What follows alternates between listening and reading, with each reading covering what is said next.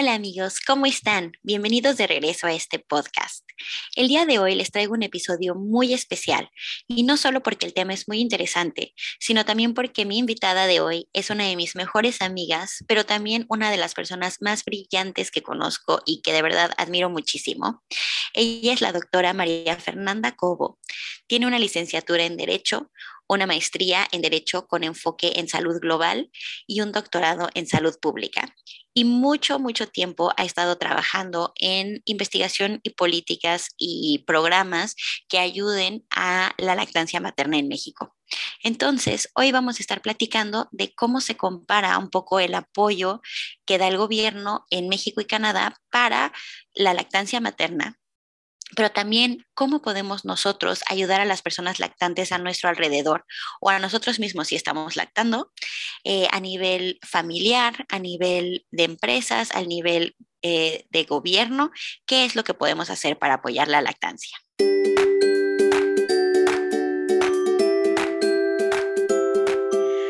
Muchísimas gracias por estar aquí hoy y darme un poco de tu tiempo muy limitado para platicar de este tema que sé que te apasiona y no podía haber tenido a alguien mejor para que hablemos de esto. Y bueno, te dejo para que hables un poquito de ti, de lo que haces, cómo se relaciona todo este tema de la lactancia contigo y ya nos ponemos a platicar.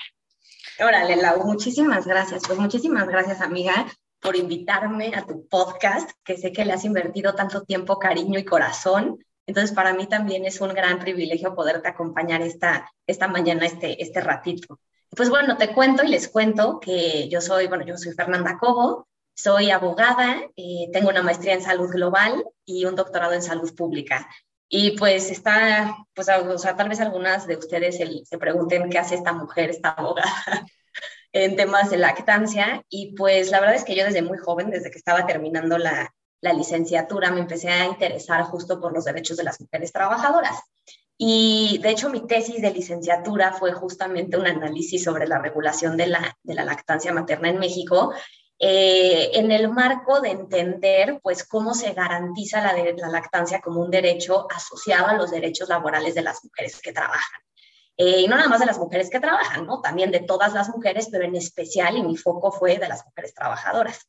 Y pues a partir de ahí hice un análisis súper extenso, que me, además me gané un premio en el ITAM por esa, por esa tesis, porque en ese momento, les, o sea, estoy hablando de hace casi 10 años, pues el tema no estaba en la, en la agenda política como está, como está hoy, ¿no? O sea, la lactancia era vista como una cuestión que solamente era o atañía a las mujeres y que no necesariamente le atañía a toda la sociedad o a las personas trabajadoras.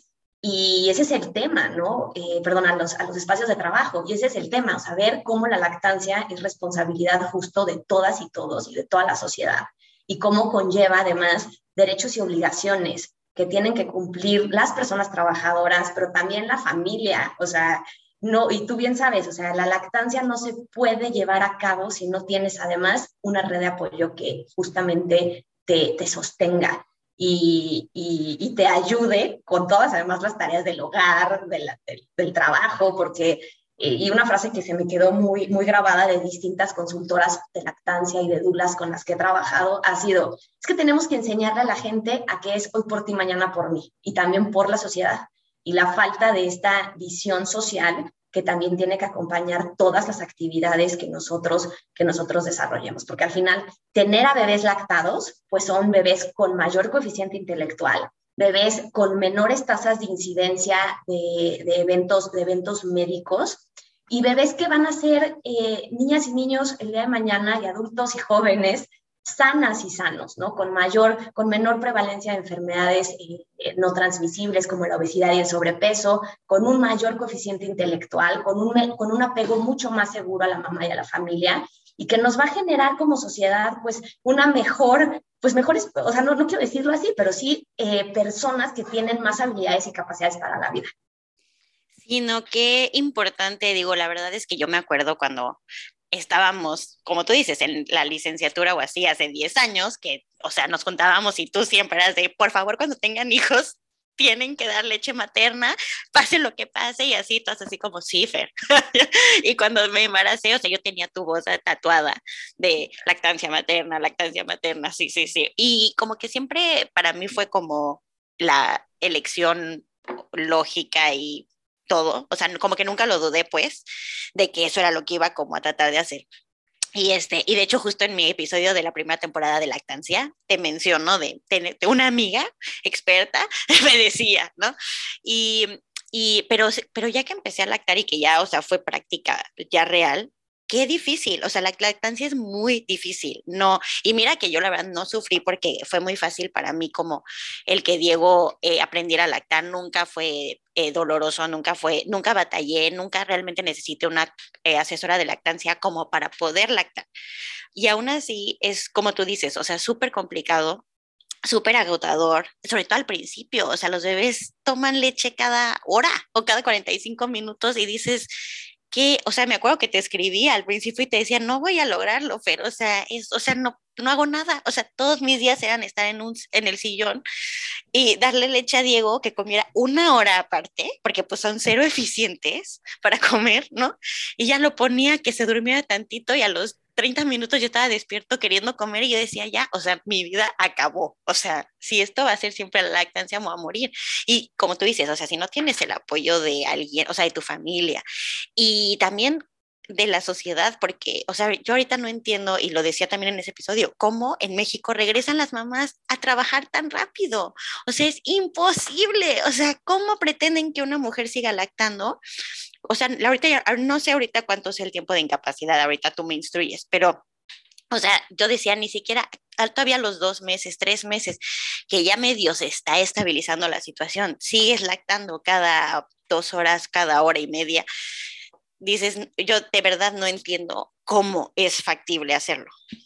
Es que, o sea, tienes, o sea, tocas tantos puntos tan, tan, tan verdaderos, ¿no? Primero, a ver, nosotros no podemos obligar a las mamás a lactar, ¿no?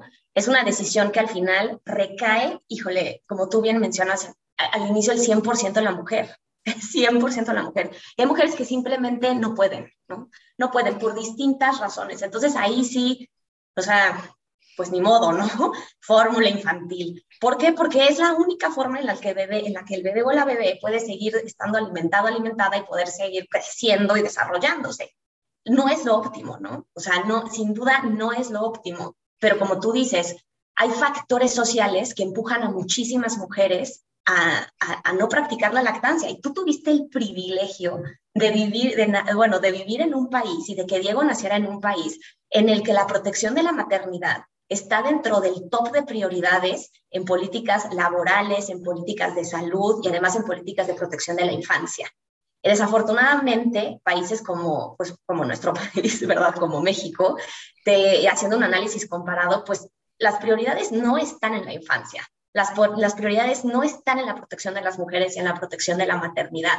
Y el problema es que cuando tú no le das a las mujeres y a sus familias eh, la capacidad de decidir, es decir, la información suficiente para que tomen una decisión informada y consciente de qué es lo mejor para, no solamente para los bebés, es que también es para las mujeres. O sea, las mujeres que lactan también tienen un menor índice o menor razón de riesgo, como decimos los alubristas, de padecer enfermedades como cáncer de mama, como cáncer de, de ovario, de regresar más rápidamente a su peso. Entonces, cuando uno ve y dice, ah, bueno, es que los beneficios son mayores, ¿no? Que tal vez eh, las semanas o meses de, pues sí, de tortura, ¿no? En algunos casos, porque a ti te, a ti te fue muy bien, pero hay muchas mujeres que, que tienen que luchar con otras condiciones como mastitis, como eh, distintas, distintas problemáticas del pezón y que no son lo más, lo más aptas en ese momento de la vida especial y que necesitan además de un acompañamiento especial, como tú bien decías, de consultoras para la lactancia. Pero tú tuviste la, la, fortuna de vivir en un país y que Diego naciera ahí. O sea, nosotros, y ahorita te cuento, la licencia por maternidad sigue estando en 12 semanas, seis previas al parto y seis posteriores al parto, con la capacidad de que cuatro de las seis previas se trasladen a las seis posteriores al parto, pero ojo, con la anuencia de tu médico tratante y siempre preguntándole a tu empleador. O sea, entonces, si, si, si no se quiere, pues, pues no, ¿no? Entonces, tú ahí ves como campechaneártelo y entonces hay mujeres que piden su periodo vocacional posterior, por ejemplo, a la, a la terminación de la, de la licencia por maternidad. Y ni hablar del permiso por paternidad, ¿no? Porque, a ver, o sea, la lactancia no es además responsabilidad solo de las mujeres. Y nosotros tenemos las glándulas mamarias, ¿no? Eso es un, es un, es un hecho de las glándulas mamarias que pueden producir leche, porque los hombres también tienen glándulas mamarias, no producen o no, o no, o no en su mayoría, ¿verdad? Producen leche. Claro, podemos hablar de personas gestantes distintas que pueden producir leche, pero en general, eh, pues no es una, una habilidad del, del, sexo, del sexo masculino, ¿no? Y el tema es que, a ver, o sea, si uno no tiene el acompañamiento, como tú bien decías, de la sociedad, de la familia, de la pareja, simplemente se vuelve imposible. O de tu lugar de trabajo, porque ¿cómo te mantienes? ¿No es eso? Exactamente, exactamente. y yo, o sea, yo me acuerdo que obviamente de por sí la lactancia era pesada en la noche, olvídate. O sea, y como tú dices, o sea, el, el esposo o la pareja, eh, pues no puede hacer nada, porque pues tú eres la que lacta, pero era muy diferente para mí cuando Fernando se despertaba a acompañarme. A, ¿Quieres un juguito? ¿Quieres un yogur? ¿Quieres, o sea, sabes? Aunque no podía hacer nada, Ah, cuando ya entro a trabajar y mira que aquí el, periodo de paternidad pues es de, Fer, Fer, se decidió tomar un mes, pero creo que podía pedir hasta dos, ¿no? Y ya cuando se fue a trabajar, aunque él no me lo pidió, pues yo sabía que por su tipo de trabajo, que necesitaba estar como muy ágil y así, pues trataba yo de no despertarlo a menos que de plano yo necesitara mucha ayuda. Y ya había tenido un mes, o sea, el bebé ya tenía un mes, y aún así sentí la diferencia cañón de cuando ya él no estaba, ¿no? Ahora imagínate no tener eso desde el principio. Y aparte el papá, porque bien que mal, pues también está cansado, también, o sea, como tú dices, es un trabajo de todos, ¿no? Entonces es una locura. Es una locura, o sea, como, y, y, aparte, a ver, no se le puede pedir a la mujer que acaba de parir, tú bien sabes los cambios eh, físicos que generan las mujeres. O sea, una cosa es el, es que, es que, a ver, también nos perdemos mucho también siempre en la conversación. El foco es la o el bebé, sí, sin duda. El foco es la o el bebé, pero perdón, el foco también es la mamá. Entonces, este, se nos ha olvidado mucho los cambios corporales, hormonales por los que pasan las mujeres posterior al parto, en el periodo posparto. Entonces, es bien rudo luego que le pidas a una mujer que regrese, ¿no? Seis semanas después de haber parido y que mantenga el ritmo que tenía antes, pero ojo, ya tiene un nuevo miembro en la familia que además sigue dependiendo de ella. ¿no? En gran medida, porque pues la lactancia no son los primeros seis meses también, ¿no? Sí son los son los primeros seis meses de manera exclusiva y a libre demanda, cosa que además complica la cuestión, como tú decías, y continuada hasta el segundo año de vida, ¿no? Ahí ya tenemos a muchas desertoras, a muchas que me dicen, pero ya le salió el diente, me muerde, ¿no? Sí, sí, sí, sí. O sea, eso, eso, eso es típico, pero a ver, o sea, no podemos pensar, Lau, y, y se me hace súper importante lo que dices, que las parejas sigan sin ¿cómo, cómo, cómo decirlo? Sin compartir al 100% las labores de crianza. Es que empiezan desde el primer, desde el primer momento en el que eh, o sea, en el, desde el primer momento que una pareja o que una mujer, o sea, sabe que va a tener, que va, que va, que va a tener un hijo, una hija, tienen que empezar las labores de crianza compartida, ¿no? O sea, de irse familiarizando con lo que eso implica y saber que, que pues en la medida de lo posible, tratar de lograr un 50-50 en las, en las labores de crianza, porque definitivamente las mujeres no van a poder desarrollarse de la manera que necesitamos si no tenemos eh, labores de crianza compartidas y no solamente con las parejas, sino también con la familia y con la sociedad. O sea, la sociedad tiene que empezar a entender que el binomio madre-hijo es algo sagrado que se tiene además que, que, que, proteger de todas las maneras. Y ahí es donde empiezan justo lo que tú decías, las políticas de licencia, de permiso. Fer, qué maravilla que se pudo ir un mes. Aquí tenemos un permiso por paternidad pagado de cinco días. No, no, no. Sí, no es nada, no es nada. O sea, es imposible. Y creo que subió, ¿no? Ahorita ya es más. Es que antes no, es que antes no había. es que antes no había y ahora pues ya tenemos por lo menos cinco días. Fíjate que hay este, órganos del, del, del, gobierno como el Poder Judicial de la Federación que decidieron que iban a dar licencia por, que iban a igualar la duración de la licencia por maternidad posterior a la licencia, a la licencia por paternidad, ¿no? Entonces, pero a ver, o sea, si tú te preguntas y dices, ¿sabes qué? Mira, el Poder Judicial de la Federación, pues sí, son jueces, magistrados, magistradas, ministros, ministras, ¿no? Gente que trabaja en el Poder Judicial, pero es una cosa ínfima de personas que tienen además un empleo formal, porque otra cosa que no les ha de pasar allá tanto es la cantidad de empleo informal que tenemos en México. O sea, ¿cómo le garantizas a la mujer que vende tamales en la esquina, por ejemplo, una lactancia materna adecuada?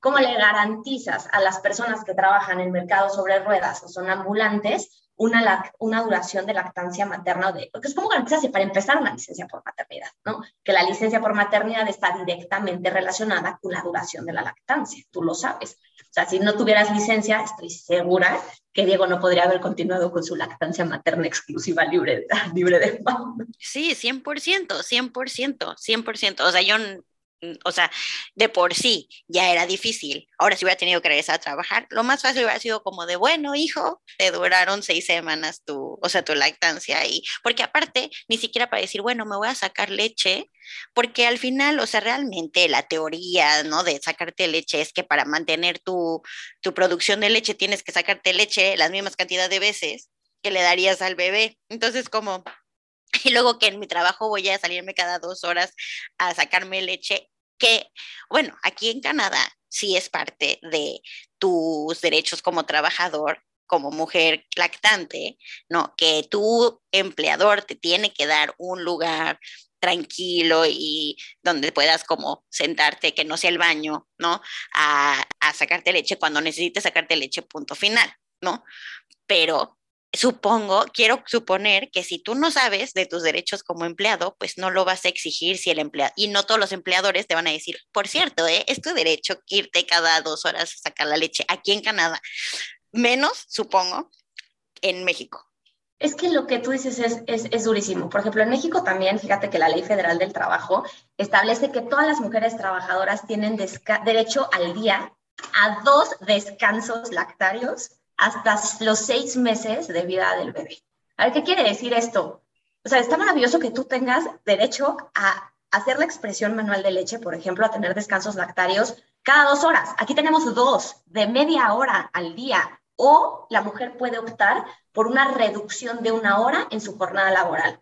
Pero lo que tú dices es impresionante, o sea, y ahorita tú, por favor, Lau, explícame, o sea, ¿cómo le dices al cuerpo? Ah, es que fíjate que mi empleador me dijo que de 5 a 6 es mi momento para hacerme la extracción de leche y de 10 a 11 de la mañana también, ¿no? Entonces ahí están mis dos, mis dos descansos. ¿Tú cómo le dices al seno? Entonces que se programe para que en esos momentos sean en los que puedes realizar la extracción, la extracción de leche. Es imposible. es imposible y aparte es una tortura. O sea, realmente cuando empiezas a no lactar a la demanda del bebé, que se te llenan los senos de leche, o sea, es súper incómodo, es súper doloroso y es lo que luego genera mastitis y genera muchos otros problemas, el tener los senos llenos y no poderlos, eh, pues al menos sacarle el exceso, ¿sabes? O sea, pero entonces, ¿qué haces? ¿Te vas rápido corriendo al baño a quitarte el exceso nada más para no morir en el intento? Pues nada más para no morir, ¿no? O sea, o, o, a menos que tengas una muy buena comunicación con tus, con tus, con tus empleadores y que además en el lugar de trabajo tengan lo que nosotros hemos denominado una política amigable a la lactancia materna, ¿no? Que implica muchas otras cosas más, que tenga, por ejemplo, un espacio lactario, donde en el espacio lactario esté lugar cómodo, como tú habías dicho, pero además un lugar donde lavarte las manos, donde guardar la leche que expresas, tal vez con un sacaleche o un tiraleche manual o automático. Pero a ver, o sea, ¿cuántas empresas en México pueden tener un espacio lactario de ese, de ese calibre, ¿no? O de esa, o, de, o de esa, con esas características que es como el ideal, pues muy pocos. Y fíjate que las normas mexicanas, o sea, por ejemplo, la Ley Federal del Trabajo o la Ley de los Trabajadores al Servicio del Estado, no tienen la obligación de tener descansos o sea, espacios lactarios. Solamente dicen que lugares higiénicos. Y para un lugar higiénico, como tú dices, puede ser el baño, ¿no? un lugar higiénico puede ser el Ahí baño. Ahí te puedes lavar las manos. Listo. Te puedes lavar las manos. Listo, pero es lo único. Entonces, hay un video muy bueno de UNICEF que te voy a compartir tal vez para que, para que lo pongas después es un video muy corto donde justamente eh, es, son, son personas que están en un, lugar de trabajo que están comiéndose, ya sabes, la comida en el baño y una mamá, y una mamá trabajadora sacándose la leche en el baño, ¿no? Entonces la pregunta que te deja es, ¿tú comerías en el baño? Entonces, ¿por qué las mujeres lactantes y los bebés tienen que sacarse la leche en el baño? A ver, a ver, y mucha gente, y mucha gente me ha dicho, sí, Fernanda, pero tú dices que los descansos, o sea, que los espacios para la lactancia tienen que implementarse en todas las empresas y no estás respondiendo a la realidad del país. Tienen razón. O sea, tienen razón. La realidad de México, una maquila, nada más imagínense ustedes una maquila en Chihuahua. O sea, están las mujeres seriadas trabajando y cortando y cortando telas y cosiendo, por ejemplo, ¿no? Una maquila es o sea, no, no es ni físicamente dable tener un espacio para la lactancia. Bueno, pero entonces hay que buscar nuevas formas de garantizar otro, de garantizar que las mujeres puedan acceder a estos descansos lactarios en otro tipo de lugares, caray. O sea, es, es que muchas veces creo que, que es la, la, la no consideración de la lactancia como un problema social. Eh, la Universidad Iberoamericana hizo algunos, hace algunos años un estudio donde se le preguntaba a los empleadores aquí en México cómo veían la lactancia materna y fíjate que muchos decían, ah, es que es responsabilidad y es obligación de la mujer y es una decisión de la mujer nada más. Y, así se lavaban las manos, ¿no? Era, era su forma de lavarse las manos y de decir, no tenemos que hacer nada en esta empresa. Pero pues al contrario, justo tenemos que empezar, y fíjate que el lema de la Semana Mundial de la Lactancia Materna del año pasado justamente fue la lactancia responsabilidad de todas y todos, porque ese, ese, ese es el tema y eso es lo que quiero que todas y todos nos llevemos, o sea, es nuestra responsabilidad. Y a mí también me ha tocado que mis compañeras de trabajo pues estén en periodo de lactancia y me digan, ay, perdón, es que ahorita no puedo estar en la reunión y no te puedo entregar el papel, hazlo tú. Y al principio a ti te da coraje, ¿no? Dices, ay, ¿por qué? O sea, pues eh, me aumentaron mi carga laboral. Pues sí, pero cuando tienes una, una política como institución amigable a la lactancia materna, pues la verdad es que te permite saber que hoy por ti, mañana por mí. Sí, y no, y es terrible, Fer, porque, o sea, digo, vuelvo a lo mismo, yo estoy en Canadá, país primermundista que tiene tantas cosas, ¿no? Y aún así, o sea, en el momento que me embaracé, yo me di cuenta que ya era una, pues, no quiero decir pérdida, pero ya era como un problema para mi empleador en cierta forma, ¿sabes? Y, y, eh, o sea, fue desde el embarazo hasta la lactancia, supongo, ahorita no he regresado, pero pues el hecho de que esté yo a un año y medio de incapacidad es como, bueno, ahí me tienen, ¿no? Pero este, pero, o sea, y, y, y es terrible porque pues al final ¿por qué la mujer por tener hijos se vuelve una carga para la sociedad? No, o sea, eso te hacen sentir.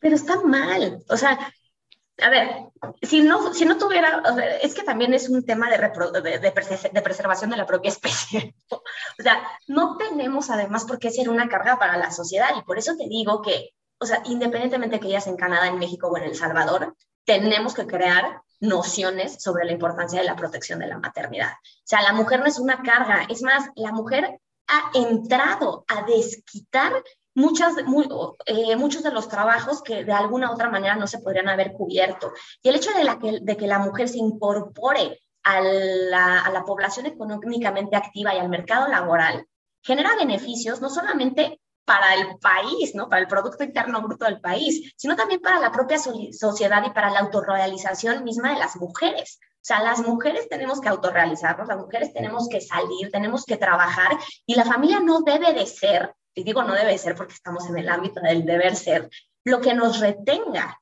Es más, estas empresas, yo te puedo, y te, y te puedo preguntar, Lau, a ti, ¿cómo te sientes de satisfecha con tu empleador?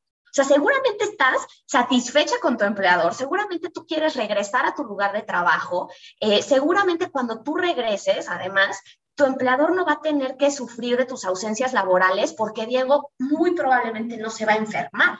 Y si Diego no se enferma, eso implica que tú vas a poder trabajar, tenerlo en el daycare, en la guardería o en el centro de atención infantil más horas y que tú vas a poder trabajar tu horario completo, ¿no? Y que además Diego no va a ser visto como la carga para ti de por qué no puedes continuar con tu realización profesional, ¿no? Es que es un, ese es el tema, o sea, de que tenemos que empezar a cambiar sociedades y tenemos que empezar a ver que la protección de la mujer trabajadora va mucho más allá de lo que podemos ver en el microcosmos, o sea, que se amplía, que, es, que genera beneficios sociales, beneficios empresariales, o sea, imagínate, y, aquí justo estaba revisando hoy, hoy los datos, nada más para que, para, que, para, para que veas que una política de apoyo a la lactancia materna genera retención del talento en empresas de mujeres, o sea, bueno, de mujeres colaboradoras, del 83 al 94%, en contraste con el 59% de las empresas que no tienen una política amigable a la lactancia materna. Esto quiere decir que hay, que hay ahorros para las empresas, porque lo que tu empleador se tardó en capacitarte, pues ya no se va a tardar en capacitar a una nueva persona, ¿no? Y además, pues tú ya eres parte de una, de una, de una comunidad dentro de tu empleo. Ahora, checa. También hay estudios que dicen, y está súper interesante esto, que las mujeres, que el apoyo a las mujeres trabajadoras durante la lactancia pueden ahorrar a los empleadores por cada dólar que invierten, tres dólares. ¿Por qué? Pues porque menos mujeres evidentemente van a faltar, aumentas la retención de talento, incrementas la productividad. Fíjate, otro estudio dice que el aumento de la productividad derivado al menor ausentismo laboral relacionado con las prácticas de lactancia va o oscila entre el 30 y el 70% de aumento en la productividad y una disminución del 35% de las incidencias en salud de las mujeres trabajadoras y sus bebés. Claro. O sea, aumenta el compromiso y satisfacción de las mujeres con su empleo y además aumenta eh, la posibilidad de que las mujeres continúen con la lactancia materna en un 30%. Pues sí, claro, por supuesto, pero es como tú dices, o sea, todo el mundo lo ve al, a corto plazo, ¿no? O sea, ahorita no me funciona. Ahorita me, no. Nadie ve como a futuro todos los beneficios que tiene hacer estos cambios o estos apoyos. Sí, sí, es, durísimo, es durísimo, pero te digo, empieza todo desde que nosotras empecemos a hablar en nuestros grupos de amigas, de mamás, con la familia. También, ¿sabes que hay otra cosa que no hemos dicho, Lau? Implica desterrar los mitos, ¿no? los mitos que existen además alrededor, alrededor de la lactancia porque no sé si a ti te lo dijeron, pero pues a mí me ha tocado estar escuchando por ahí que, no, yo voy a lactar si se me caen los senos, yo como voy a lactar si está muy complicada la cosa, bueno, sí, a veces sí está muy complicada la cosa, pero en general la, la humanidad indica pues, que, que, luego que se pueden superar las complicaciones, este, y pues muchas cosas de, ay, no, para que no llore, pues mejor ya métele, métele el chupón o dale la fórmula. O... Y la verdad es que, bueno, o sea, también desterrar desterrar el mito de la, eh, bueno, la, recomendación de la abuelita o de la amiga, pues a veces es más importante que la de la de la de la evidencia científica. No, y sabes que esta cañón, Fer, que, o sea, ahorita la verdad creo que nuestra generación tiene mucha suerte de que pues ya haya tanta información a la mano. ¿no? Llámale tú redes sociales, llámale en internet, ¿no? O sea, hay tantas consultoras de lactancia, dulas, expertos de todo esto, que, que dan tantos consejos ya de manera gratuita también, que te quitan mucho de esta eh, falta de conocimiento que a lo mejor también traían las generaciones pasadas, porque a veces ni siquiera es como con mala intención que, te dan ciertas eh, recomendaciones, ¿no? Pero pues ya sabes, el típico de que el bebé pues apenas está agarrando la onda y se suelta rápido o así y la abuelita te dice así como, no, es que tu leche no lo llena, ¿no? Es súper, entonces mejor dale fórmula. Y pues tú te la crees, ¿no? O si el bebé llora mucho es porque tu leche no tiene hambre, porque tu leche no lo llena, dale fórmula. O dale fórmula para que entonces alguien más te pueda ayudar a darle de comer o, ¿sabes? O sea, como que es muy, era, siento muy fácil como antes hacer esa transición porque no había tanta información de los beneficios de la leche materna ni, ni se conocía tanto de, de pues, o sea, como que era fácil de leche materna, fórmula, bebé, lo que sea, el chiste es que el bebé coma, ¿no? Y pues qué fácil, y como vuelvo a lo mismo, o sea, es tan frustrante, es tan complicado, no sabes, al final te pones al bebé y no sabes si está comiendo dos onzas, tres, seis, ocho, ¿no? O sea, es como de, pues, como tú dices, libre demanda, y así quiera una hora o así quiera cinco minutos, pues tienes que confiar en que el bebé está haciendo lo que tiene que hacer y tu cuerpo está haciendo lo que tiene que hacer, pero si un experto en lactancia no te está diciendo, oye, es normal, ¿no? Es normal, esto es lo que está pasando, tu cuerpo sabe qué hacer, tú síguele dando así sea cada hora, cada dos, el tiempo que sea, pues sí, obviamente te vas con la finta y es como de, no, algo estoy haciendo mal y hay mil motivos por los cuales eh, uno dejaría la lactancia mil. O sea, si yo no hubiera tenido gente dándome ánimos y mil, bueno, una consultora de lactancia muy buena que sigo en Instagram que me da mucha confianza y que dice cosas muy interesantes que me pasaron también amigas, ¿no? Posiblemente hubiera dicho, no, esto no es para mí, o sea, esto no puede ser normal.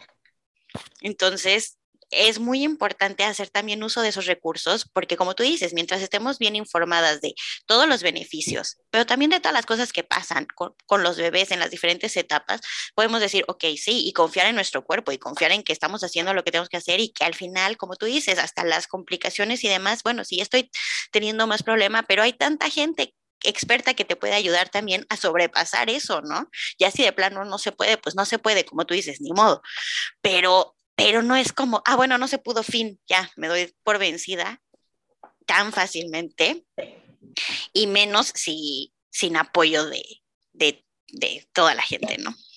Y es que, es que la verdad es duro, ¿no? O sea, y, y, y, muchas personas han de decir, ah, bueno, pero es que las mujeres nos exigen demasiado, ¿no? Tener que trabajar, tener que tener un bebé, tener que lactar, tener que cuidar. Pues sí, la verdad es que mucha, en el mundo, aunque, vivas, en, como repito, en Canadá, en México o en El Salvador, gran parte de las tareas de cuidado siguen siendo recayendo en las mujeres, ¿no?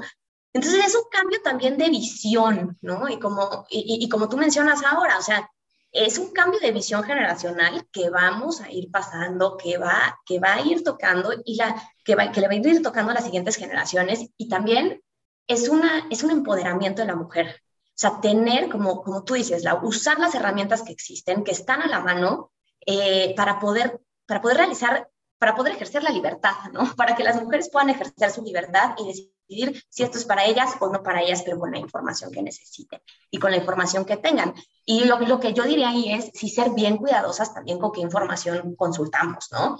Porque he visto muchos clubs de mamás auspiciados por la industria productora de, de sucedáneos de la leche materna, sí, de fórmula, que la verdad, o sea, imagínate, está el Código Internacional de Comercialización de Sucedáneos, que para quien no sepa, este es un código que en los 80, a finales de los 80, publicaron la Organización Mundial de la Salud y UNICEF, justamente en, eh, para tratar de controlar la publicidad y el marketing excesivo que las empresas productoras de sucedáneos hacían.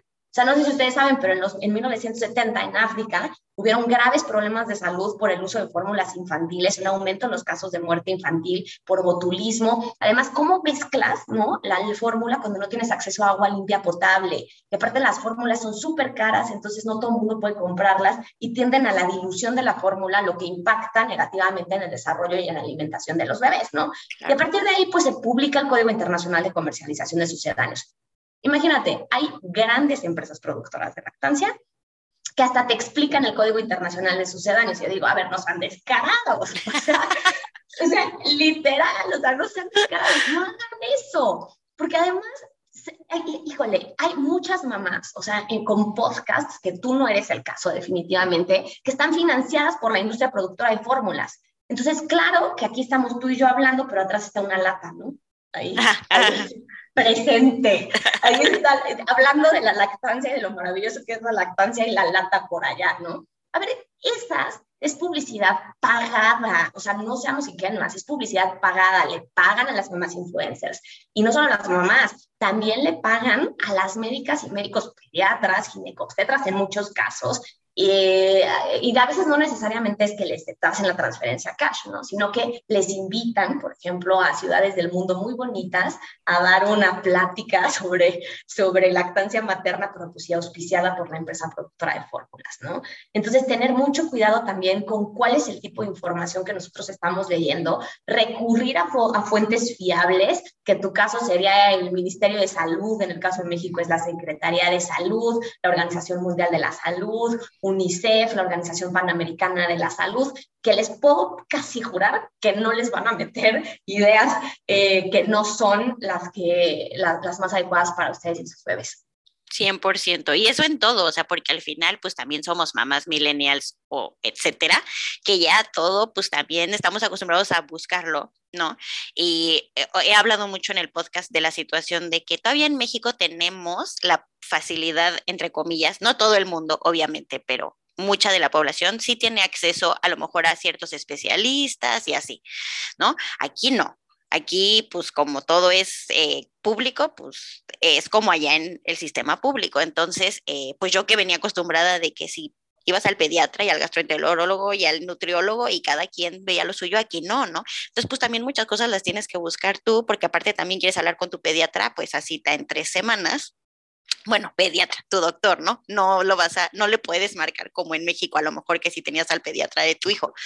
Entonces, eh, y así pues muchas, ¿no? Y siempre somos de, a ver, me voy a ver qué es lo que tengo en el Internet. Y qué importante es que para cualquier tema veamos con mucha eh, cuidado quién está diciendo las cosas, ¿no? Porque siempre que el primer resultado, ah, sí, mira qué interesante, y como tú dices, luego ves quién es y es como, ah, claro, es marca tal hablando de este tema, ¿no? Entonces sí, es de, mucho cuidado, este, pero bueno, así como hay de esos, hay también mucha información muy buena y hay que utilizarla.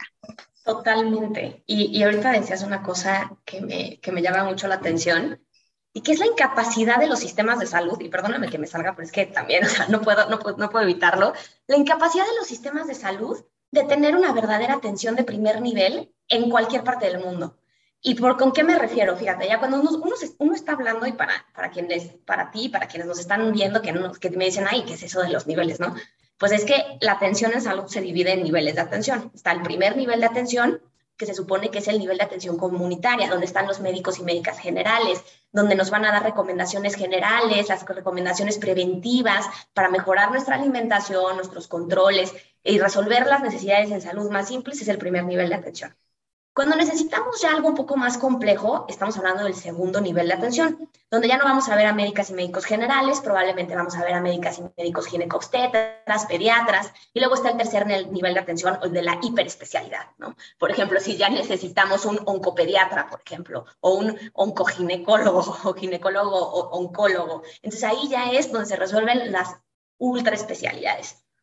Y la importancia de que el primer nivel de atención sea cercano a la gente sin importar el país, ¿no? O sea, porque qué importante sería que tú pudieras ir con tu médica o médico general y que tuviera una relación cercana contigo y que tú pudieras escribirle a tu, la verdad ahora no me acuerdo de cómo se llaman el primer nivel de atención en, en, en, Canadá, pero que pudieras ir a tu centro de salud como, como, como aquí les conocemos en México y tener una relación cercana con tu proveedor de servicios, que te pudiera orientar, que tuvieras además este, una, una relación pues, pues buena para poder des desahogar tus dudas, que no necesariamente necesitas del pediatra, ¿no? O sea, aquí estamos muy, muy acostumbrados y acostumbrados a hacer eso, pero porque el sistema de salud en México, bueno, está sobrepasado, es poco, ¿no? Entonces, pues acudimos a la medicina de especialidad pagando de nuestro, de nuestro bolsillo. Pero en Canadá tú pagas los suficientes impuestos, o sea, como para que además el servicio público de salud estuviera alejado de ti. O sea, ahí sí es darnos cuenta que todos los sistemas de salud, sin importar dónde nos encontremos, tienen unas amplias áreas de oportunidad y el la necesidad de fortalecer el primer nivel de atención, porque créeme, Lau, tú para resolver esas dudas sencillas que puedes tener de Diego no necesitas al pediatra, necesitas una buena relación con tu primer nivel de atención. Sí, sí, sí, no, es impresionante. Y mira que, o sea, Fer, aquí es un problema eso de, de todo el sistema médico. Eh, la atención es muy buena y obviamente ya si requieres hospital y demás, es una maravilla. O sea, yo siempre cuento así de que tuve a Diego y fue como de, bueno, debes 7 dólares del upgrade de tu habitación, este, te, lo, te mandamos tu recibo a tu casa, ya sabes, ¿no? Y nos mandas el dinero. Entonces, obviamente ahí fue como, amo Canadá.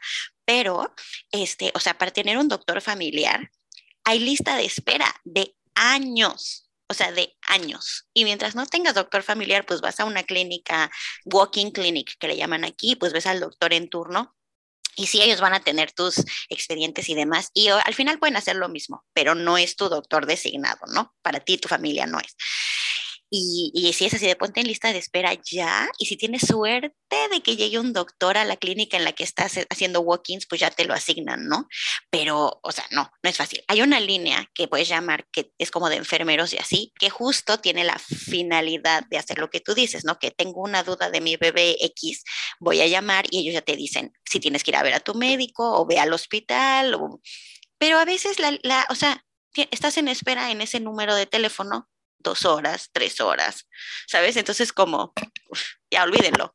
O sea, mejor voy a buscar en internet qué, qué es esto, ¿no? O sea, o sea, los sistemas de salud tienen muchísimas áreas de oportunidad. A ver, en Canadá entiendo que han hecho lo de las walking clinics y el, la línea de, espera y así, porque tienen que resolver, tienen que buscar formas de resolver. Aquí ni siquiera estamos pensando en eso, ¿no? O sea, ni siquiera estamos pensando en eso. Pero lo que sí, fíjense, o sea, hay una declaración bien interesante de 1970 que se llama la Declaración de Almata en la declaración de Almata se habló sobre la necesidad de la atención primaria en salud, de fortalecer la atención primaria. Y por atención primaria no nada más me refiero al primer nivel de atención, sino me refiero justamente a esta creación de comunidad alrededor de la, de la prevención, del cuidado de la salud, de acompañar a las familias en todo su desarrollo, ¿no? A las mujeres embarazadas desde la preconcepción hasta la menopausia, el desarrollo sexual de las mujeres, y bueno, hablando de mujeres porque pues ese es el, tema que nos ocupa, ¿no? Pero también de toda la demás familia. Eh, y desde 1970 los sistemas de salud alrededor del mundo estamos repensando cómo, cómo tratar, cómo tratar eh, de implementar adecuadamente la atención, la atención primaria en salud. En 2018 se retomó la declaración en Astana y se dijo, a ver, es que mundo, o sea, la atención primaria es la forma de reducir justamente que las personas se compliquen y lleguen al segundo y tercer nivel de atención. Fortalezcan la atención primaria, fortalezcanla, inviertanle en la prevención, inviertan. Pero igual, para los gobiernos, pues parece no ser redituable eh, invertir en estas estrategias de mediano y largo plazo, ¿no? Que como tú dices, son la forma de cuidarlo, o sea, de cuidar la salud de la gente, de llevar tu control de todo, ¿no? Si estás embarazada, tu control prenatal, si tienes un bebé o una bebé, o sea, de llevar los controles médicos, de llevar la cartilla de vacunación, de estarte hablando y decirte, oye, Lau, ¿ya qué crees? Se te va a pasar eh, la vacunación de Diego, tú también necesitas vacunarte, tu refuerzo, el tétanos, ¿no? Porque muchas veces también nosotros nos descuidamos y pues, quién sabe dónde está mi cartilla de salud, ¿no? Sí, claro, claro, claro. Y más cuando tienes hijos. O sea, una vez que tienes hijos, ya tú eres como, no, mal hecho, pero tu mente se va directo al bebé y a qué necesite. Luego es como, ah, sí, yo también debería hacer esto y lo otro, ¿no? Pero sí, o sea, lo que sí le aplaudo aquí un poco más a Canadá es que sí son muy buenos para el seguimiento. Cuando Diego nació, creo que dos días después me habló una enfermera para preguntarme cómo estábamos cómo nos estaba yendo, cómo nos estaba yendo con la lactancia, eh, cómo estaba Diego. Y nos dedicó, yo creo, como una hora a nuestras dudas, ¿no? Y me dio recursos así de, oh, si tienes problemas con la lactancia y te voy a mandar links y así. Eh, y, y sí son buenos para el seguimiento, pero, pero pues sí extrañas esa, como dices, esa relación cercana con tu médico, ¿no? Y, y, que sí puedes hacerle preguntas a tu médico que conoce a tu bebé, no a un eh, enfermero que te toque en la línea. Digo, se agradece que tengas ese recurso, pero al final pues, o sea, te digo, yo que venía acostumbrada de mis sobrinas, ¿no? De mí misma, de el pediatra y hacerle todos los, típica mamá histérica, ya así de, esto tiene, esto tiene, este, sí se extraña tener a alguien, a que tu doctor, que es el que está viendo a Diego, eh, tenga esa relación con, o a tu bebé más bien, eh, que tenga esa relación contigo y que puedas hacerle todas estas preguntas, ¿no? Y que tengas ese seguimiento. Ay, sí, o sea que muchas veces los médicos privados aquí en México han, han, han, tomado esa, esa función, ¿no? El pediatra, que era el pediatra que te vio toda tu vida, que hasta que eras adolescente te seguía viendo el pediatra, ¿no? sí, sí. O sea, han tomado la función del médico o médica familiar. Eh, pero, a ver, son importantísimas, importantísimos los médicos y médicas familiares que, que, que, resuelvan, que traten de ver esas cosas. Y pues aquí en México tenemos desgraciadamente una sobresaturación del sistema público de salud, no tenemos una infinidad de proveedores de servicios de salud ahora públicos con las reformas que se ha vuelto un desastre, o sea, la gente no sabe a dónde ir, no tienes idea si tienes derecho o no, vas a alguien si te votan, ¿no? Vas a, porque no eres derecho te vas a lista y pues tampoco, entonces acabas en los servicios de salud con filas, líneas de espera enormes. Y lo que hemos tenido que hacer en México, por ejemplo, es tener que acudir a los famosísimos consultorios adyacentes a farmacias, ¿no? Al doctor Simi que está al lado de la farmacia similares, al de la San Pablo, pues por decir algunas, ¿no? Hay y, y, eso qué implica pues que nosotros vamos a gastar más que tú en la atención de salud. O sea, el out of pocket expenditure de nosotros es infinitamente superior al de ustedes. Claro que cuando lo compensas por, por, por, por, este, por impuestos, dices, ah, bueno, pues es que la paga muchísimo más que nosotros de ISR, ¿no? O sea, del impuesto sobre la renta. Pero la verdad es que, es que ahí es cuando dices, es que esto no nada más es un tema de nuestro país, o sea, esto es un tema de desigualdad estructural a nivel mundial. En la salud, desafortunadamente, así es. Y si nos volteamos a ver otras geografías, este, pues, probablemente estén en una de esas hasta peor que, hasta peor que nosotros, ¿no? Este, Sí, no, es, es un tema muy amplio el de la salud y, por ejemplo, aquí en Canadá no puedes, o sea, yo no he encontrado la posibilidad de buscar un especialista y pagarle, ¿sabes? O sea, un, o un doctor privado. Es como, no, no, hay, fin. o sea, esto es lo que tienes, se acabó. Trabaja con y pensemos en el sándwich, ¿no? Entre tú y yo en Estados Unidos, ah. que ahí están peor. O sea, ahí sí, sinceramente, si no tienes dinero para pagar tu, tu seguro privado, pues, y no calificas para estar en Medicare o Medicaid, olvídalo. O sea, pues no tienes atención. O sea, no, te, te quedas sin atención. O sea, tú tienes maternal leave paid en Estados Unidos no hay. O sea, tienen que pedir sus, sus, periodos vacacionales para poder tener una especie de, de, periodo por maternidad. Entonces, o sea, el sándwich de allá arriba, que es además, según la OCDE, de los que más invierten en su sistema de salud, pero peores resultados tienen. Entonces, no pensemos luego también que Estados Unidos está así de lo mejor del universo, porque no lo es. En materia sanitaria, no lo es. O sea, gastan mucho y gastan mal. No, eso sí no lo sabía. Yo hubiera jurado que ellos, o sea, sí sé que tienen sus problemas en el ámbito salud, pero wow. No, mira, los sistemas privados cuando puedes pagarlos son maravillosos, ¿no? El sistema Kaiser permanente es súper bueno, por ejemplo, es de los mejores del mundo, sí, pero págalo. Entonces, ese, ese es el problema. Y aparte, que te... A ver, ¿qué te incluye tu seguro, ¿no? O sea, que, y, lo que te incluye tu seguro, pues es lo que te van a poder dar en estos sistemas privados de salud. Sí, no, qué impresionante. Sí, no, no, qué barbaridad. Ah, no, pues sí, es, es, es un tema súper amplio, pero volviendo a la lactancia. Volviendo. volviendo a la lactancia, porque ya nos fuimos a otro ámbito, pero pero pues sí, o sea, es que todo, siento que todo deriva, la verdad, todo deriva. Pero bueno, aquí la verdad es que sí está muy apoyado. Y vámonos a un aspecto mucho más eh, social y menos laboral. Eh, a mí algo que me impresionó aquí en Canadá y platicaba justo en el podcast de eso, es que en todos lados tú encuentras eh, unos baños que son family washrooms o family rooms.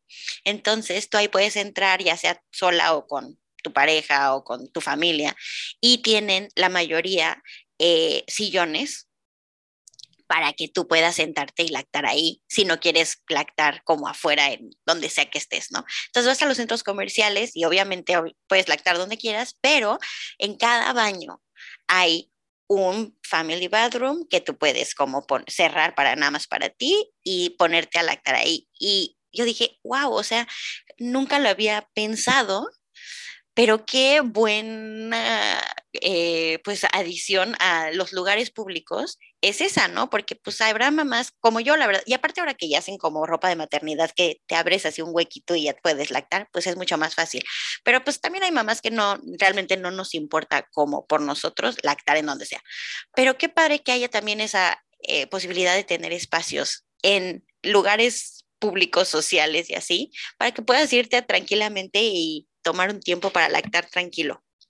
Ay, sí, qué increíble. O sea, mira que aquí ya poco a poco los espacios públicos, centros comerciales han empezado a tener ese tipo de iniciativas y también espacios lactarios, ¿no? Pero pues el reto justamente es garantizarlos en todos los espacios públicos.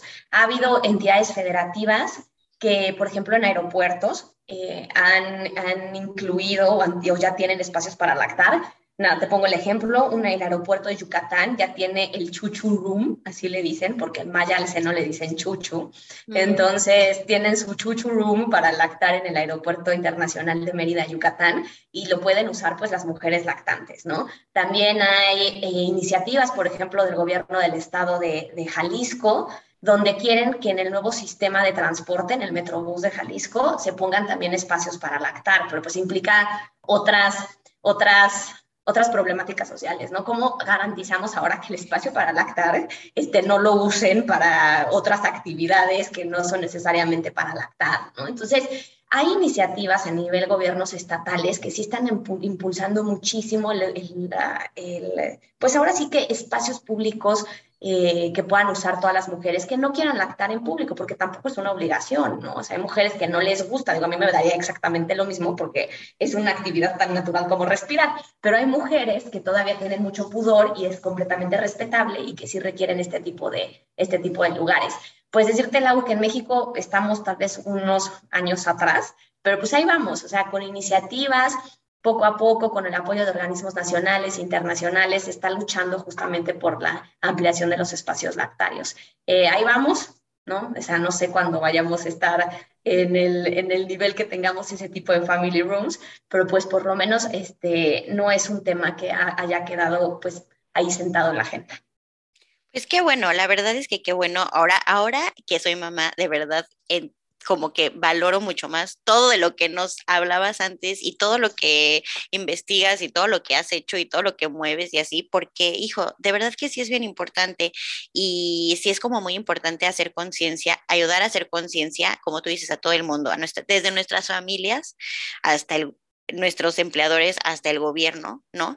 Y para algunos será más fácil que para otros, pero de verdad que sí, sin apoyo la lactancia no, no es viable, la verdad. O sea, no es viable porque es bien complicada, pero también es bien importante. Entonces, justo lo que hablábamos, o sea, informarnos de la importancia de la lactancia, porque es lo único que te da a ti el eh, ánimo y la fuerza para hacerlo cuando empiezas, sobre todo.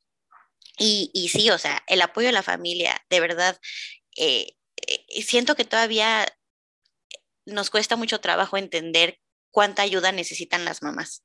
¿no? Y las mamás somos muy buenas también para, pues, hacernos ver autosuficientes y que todo lo podemos. No sé por qué, o sea, como que todavía traemos ese chip, yo siento, ¿no? Y si hay alguien, no te preocupes, estoy bien y yo puedo y no estoy cansada y, y necesitamos también dejarle ver a nuestra familia todo el apoyo que necesitamos, porque si no, pues nadie, nadie se le ocurre, la verdad, nadie se le ocurre y incluyendo a nuestras parejas. A veces yo siento que se lo hago ver, a, ver fácil o se lo hacía ver cuando Diego despertaba cada rato y era como, ah, pues lo tiene todo bajo control. No, no, no, o sea, como tú dices, tiene que ser 50-50 y así con todo y con los empleadores también, o sea, tenemos que nosotros promoverlo y seguir haciendo como esta labor que, bueno, tú la haces a nivel mucho más amplio, pero pues nosotros con nuestras propias burbujas, ¿no? Porque, porque sí, o sea, hay muchas cosas que tienen que cambiar por por ayudar a salvar la lactancia y que más mamás lacten y que más mamás lacten mucho tiempo, porque pues sí, o sea, sí, sí es imposible si no. Tienes toda la razón, o sea, reconocer también que no podemos hacer todo, ¿no? Ya dejarnos de estos mitos de la supermujer, de que nosotros podemos hacer todo, y no es que les esté diciendo que no, claro que podemos hacer todo y más, ¿no? Pero la verdad, reconocer que, que, que necesitamos muchas veces ayuda, eh, para poder llegar a cumplir los objetivos profesionales, personales de lactancia que tenemos y, que, nuestra familia esté, como tú dices, o sea, dispuesta, nuestras parejas, y si estamos solas, nuestra red de apoyo, porque también hay familias monoparentales, y, pero, pero, tenemos una red de apoyo y que nuestra red de apoyo también esté ahí para, para, para, para ayudarnos y poder lograr llevar a, a, feliz término pues, nuestra maternidad, sea la que sea, la que nosotras escojamos y como lo queramos, ¿no? Y garantizar la libertad de las mujeres. O sea, que nosotros tengamos la capacidad de decidir. 100%. Y, y ahorita que hablas de las, de las familias monoparentales, eh, también hay mucha ayuda, o sea, y si no tienes como familia ya externa, pues también hay mucha, mucha ayuda eh, social ya ahorita. Es muy fácil conectar con otras mamás, es muy fácil, bueno, dime si estoy mal, pero creo que un buen recurso también son todos estos eh, grupos de la leche, la leche League, que están en todo el mundo, ¿no?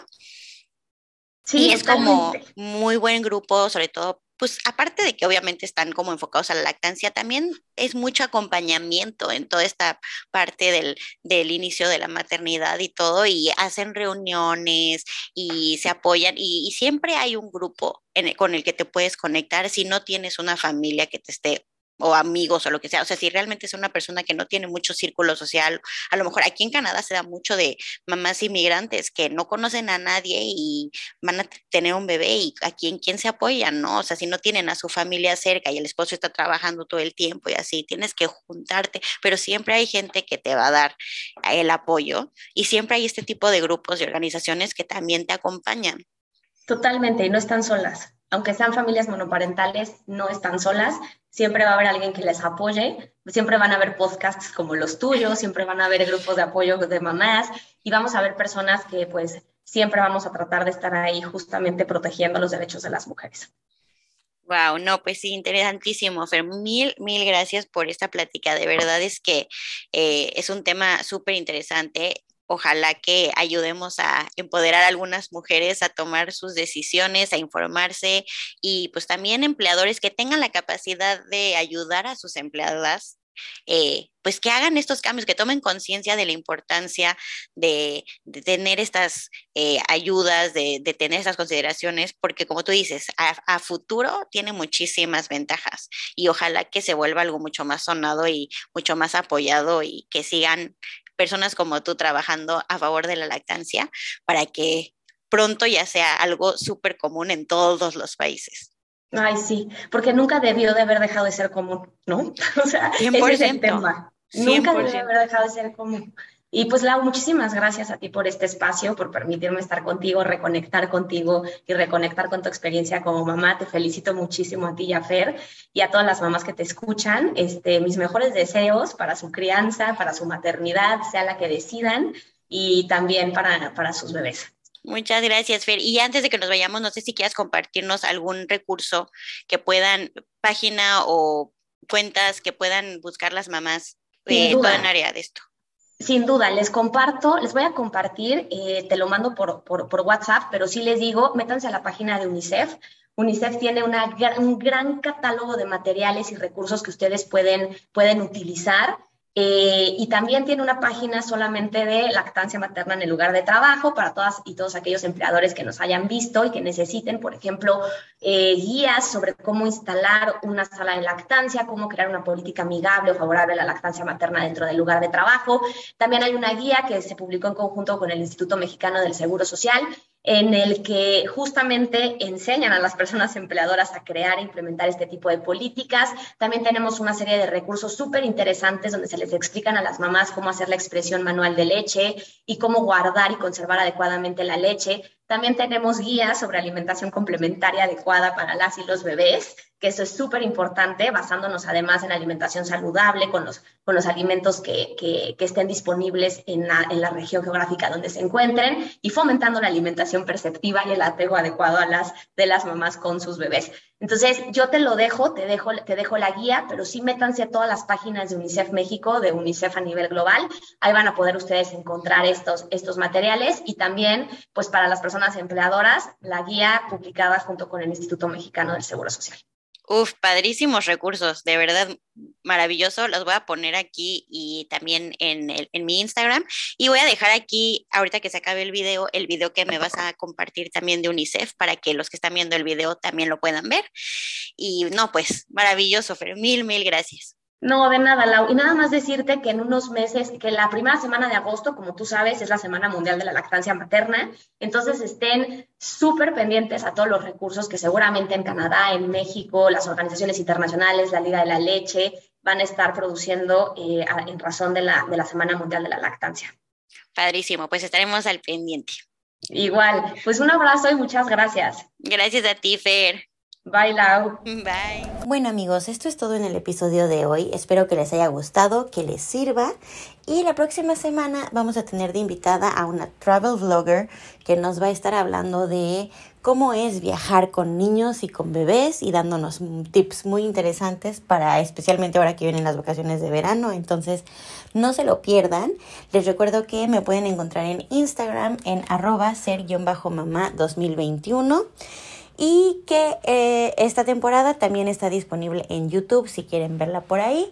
Y pues nada, muchas gracias por escucharme y por favor compartan este podcast, den like, suscríbanse y nos vemos la próxima semana. Bye.